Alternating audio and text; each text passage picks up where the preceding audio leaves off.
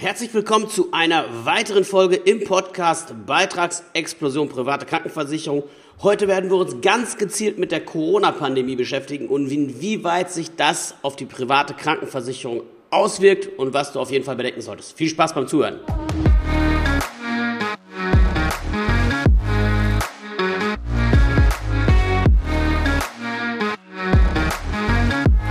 Ja, wenn es um die Frage geht, was macht eigentlich die Corona-Pandemie mit unseren Beiträgen innerhalb der privaten Krankenversicherung, werden die demnächst durch die Decke schießen? Ähm, und eben auch dem Zusammenhang die Frage, macht es vielleicht Sinn, wenn ich noch nicht privat versichert bin, also wenn du noch nicht privat versichert bist, noch zu warten, um zu gucken, was für Auswirkungen das Ganze haben wird?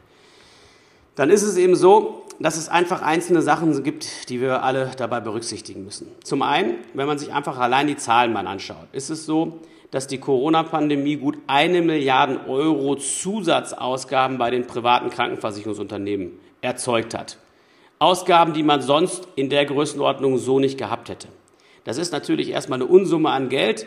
Fairness halber, der Fairness halber muss man aber da sagen, dass die Krankenkassen, also die Privaten, ihre Konten so voll haben, dass es schon jeder Beschreibung mittlerweile spottet. Was heißt das?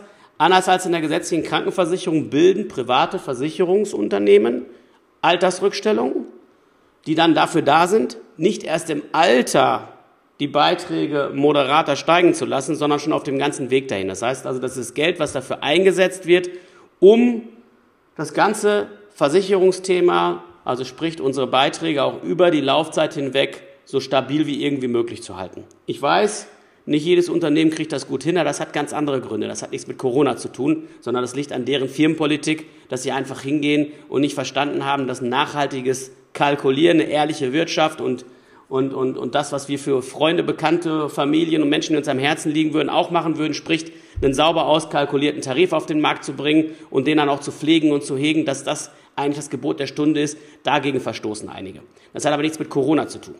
Auf Corona zurückzukommen, ich sage euch das nochmal kurz. Ihr müsst euch vorstellen, im Jahr 2011 betrugen die Altersrückstellungen über alle privaten Krankenversicherungsunternehmen hinweggerechnet 169 Milliarden Euro. Jetzt im Jahr 2022, ja, also roundabout 10, 11 Jahre später liegen wir bei über 302 Milliarden Euro. Ihr könnt im Internet mal das Wort googeln Zukunftsuhr PKV. Da kann man wirklich minütlich bzw. sekündlich sehen, wie gerade der Stand ist an Altersrückstellung. Das heißt, die haben die Kassen so voll, dass es schon überhaupt nicht mehr geht. Deswegen wird die mit Sicherheit auch nicht die Corona-Pandemie in irgendeiner Form in die Knie zwingen. Ganz im Gegenteil, äh, die Entwicklung der Rückstellung, die die bilden konnten von unseren Beiträgen, ist einfach erheblich. Und ich will euch auch sagen, warum.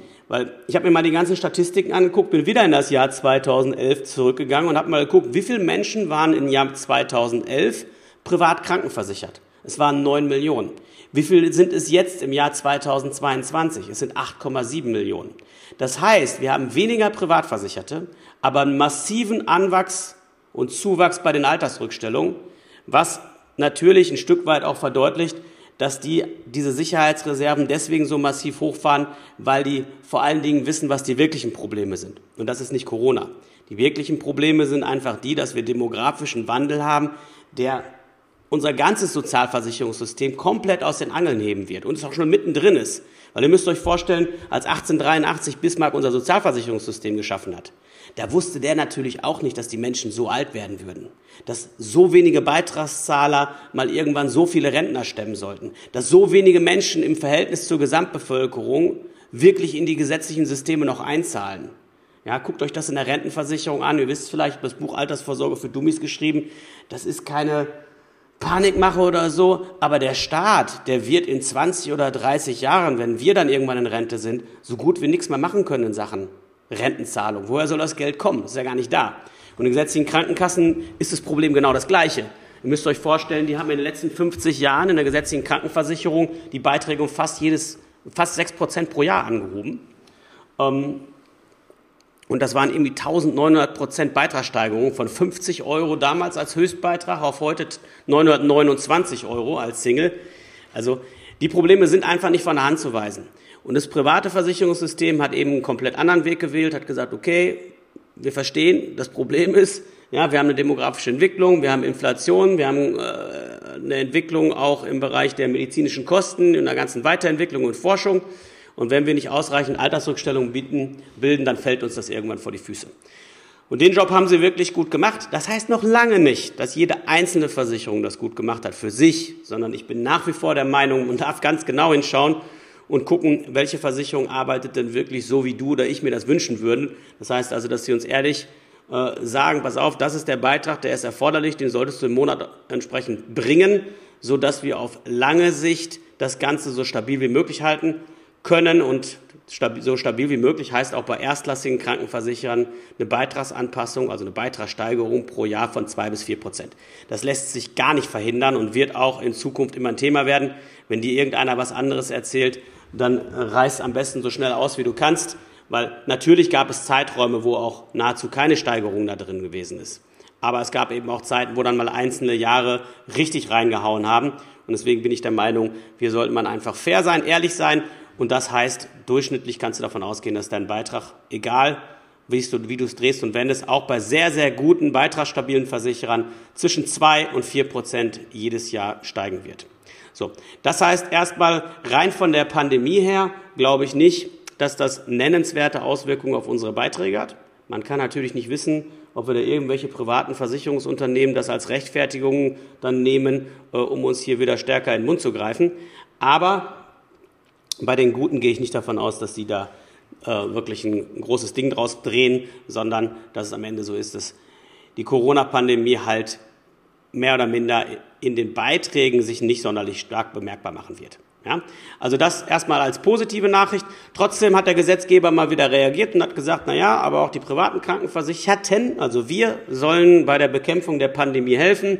Man hat einfach festgestellt, dass in der Pflege, in Pflegeheimen zusätzliche 500 Millionen Euro benötigt werden und ist dann hingegangen und hat kleine Zuschläge auf unsere Pflegepflichtbeiträge innerhalb der privaten Krankenversicherung erhoben. Das sind 3,40 Euro für Vollversicherte ähm, und 7,30 Euro für Beamte. Habe ich schon geschmunzelt, warum müssen die Beamten jetzt mehr als das Doppelte bezahlen, also monatlich einen etwas höheren Zuschlag zahlen als wir Selbstständigen, Freiberufler und Co.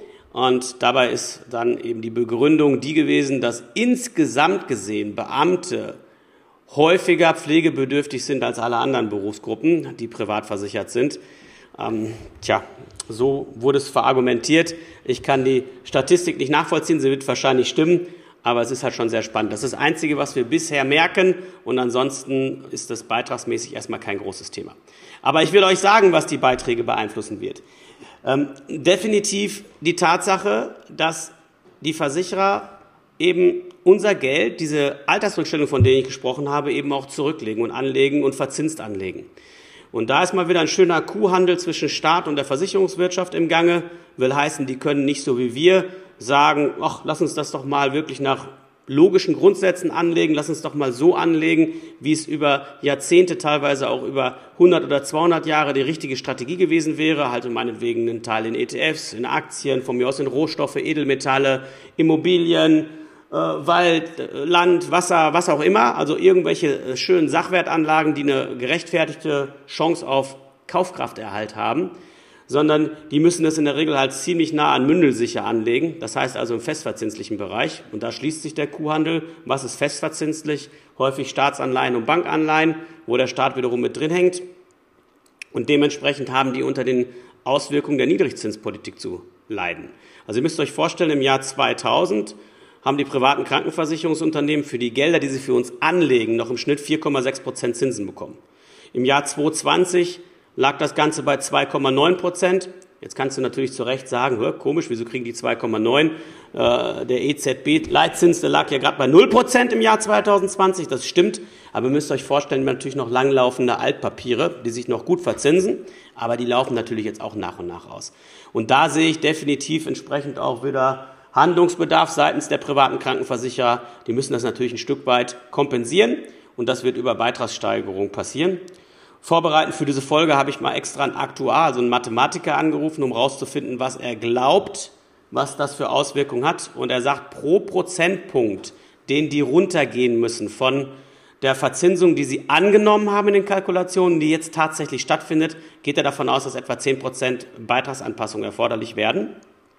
Und da die meisten Versicherungen mittlerweile ihren Zinssatz schon ganz gut nach unten korrigiert haben, ist da nicht mehr ganz so viel Nachbesserungsbedarf, weil, wie gesagt, die Versicherer nicht nur in das festverzinslichen Papiere gehen, aber eben zu großen Teilen und insgesamt gesehen zumindest noch mal einigermaßen positiven Zinssatz erwirtschaften. Und wenn die Stadt, was weiß ich, den momentan angenommenen 2,3 Prozent Zinsen, die sie in ihren Büchern haben, nur 1,3 Prozent erwirtschaften, dann ist es eben so, dann wird die Prämie noch mal ein Stück weit steigen.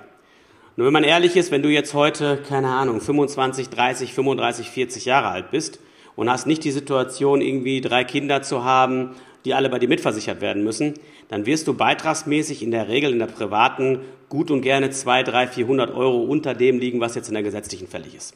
Wenn dann Schnaps draufkommt, meinetwegen durch die Niedrigzinspolitik, ja, dann ist das richtig, aber da bleibt genug Geld für die Rücklage, sprich für ein Sparkonto, was du aufbauen kannst, sodass das Ganze dann nach hinten raus auch ganz losgelöst von der Krankenversicherung für dich gut funktionieren wird. Das ist sowieso was, was ich generell empfehle, die Ersparnis gegenüber der gesetzlichen Krankenversicherung konsequent zurückzulegen, weil das regelmäßig dazu führt, dass du im Alter keine oder nur noch sehr geringe Beiträge zahlen musst, weil du dort locker gut und gerne einen sechsstelligen Betrag anhäufen kannst. Ist ja klar, wenn einer 300 Euro spart im Monat gegenüber der gesetzlichen, was nicht die Seltenheit, sondern die Regel ist, und, und, und legt dann irgendwie, was weiß ich, 3,6 im Jahr zurück und macht das mal die nächsten 20 Jahre.